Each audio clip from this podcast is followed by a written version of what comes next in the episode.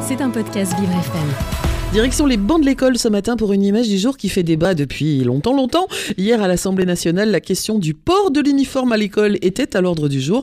Si les gouvernements successifs n'ont jamais franchi le pas, petit à petit, l'idée fait son chemin, même au plus haut sommet de l'État. Et oui, c'est ce qu'on appelle un peu chez nous dans le jargon journalistique un marronnier, c'est-à-dire un sujet qui revient dans l'actualité encore et toujours, année après année. Mais cette fois, c'est une première. L'uniforme à l'école s'est invité à l'Assemblée nationale et c'est le RN qui a porté l'idée avec une proposition de loi visant à rendre la tenue unique obligatoire dans les écoles et les collèges publics. Pas étonnant donc de voir le maire de Béziers, Robert Ménard, favorable à cette proposition au micro de France Info. Je trouve que c'est une bonne idée. Pourquoi? Parce que honnêtement, il y a déjà un uniforme à l'école. C'est les marques. C'est les marques. Et quand tu as de l'argent, tu as les bonnes marques. Quand tu as pas d'argent, tu as pas de marque du tout. Tu vas dans le truc de discount. Et je trouve que c'est pas bien. Là, tu règles tous les problèmes. Tu viens habiller tous pareil. Et malgré le soutien de la droite, le projet avait déjà été rejeté une première fois en décembre en commission et sans surprise, les députés ont une nouvelle fois balayé cette idée. Et pourtant, le sujet reste controversé, Jérémy, même dans les rangs de la majorité. Oui, alors pas certain que ça change la donne, mais Brigitte Macron s'est prononcée en faveur du port de l'uniforme à l'école.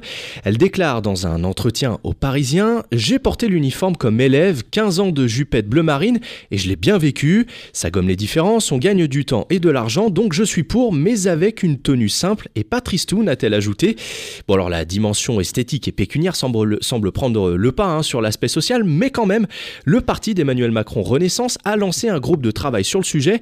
Bon, euh, la douche froide hein, pour la première dame, elle est venue du ministre de l'Éducation nationale, Pape Ndiaye, qui avait dit clairement la semaine dernière que la tenue unique, c'est non.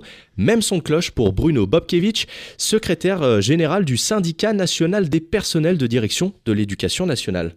Donc c'est une, une, vieille question qui, objectivement, à mon sens, euh, euh, mérite d'être dépassée. Aujourd'hui, objectivement, l'État devrait consacrer du temps non pas à la question de savoir comment on habille les élèves, mais comment on fait réussir les plus défavorisés. À chaud, on pourrait dire effectivement, ça permet de gommer des inégalités, notamment les marqueurs sociaux, sauf qu'en réalité, les marqueurs sociaux dépassent très largement euh, l'uniforme et la question de, du, du, du t-shirt ou, ou du pantalon. Mais concrètement, est-ce que l'uniforme, ça peut fonctionner, Jérémy? Alors, pour avoir une petite idée de la réponse, il faut se rendre en Seine-et-Marne où la ville de Provins a tenté l'expérience.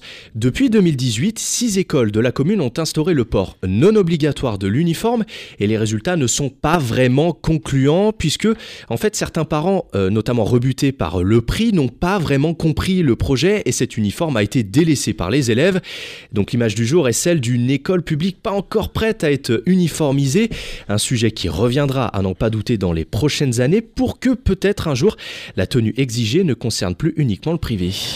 C'était un podcast Vivre FM. Si vous avez apprécié ce programme, n'hésitez pas à vous abonner.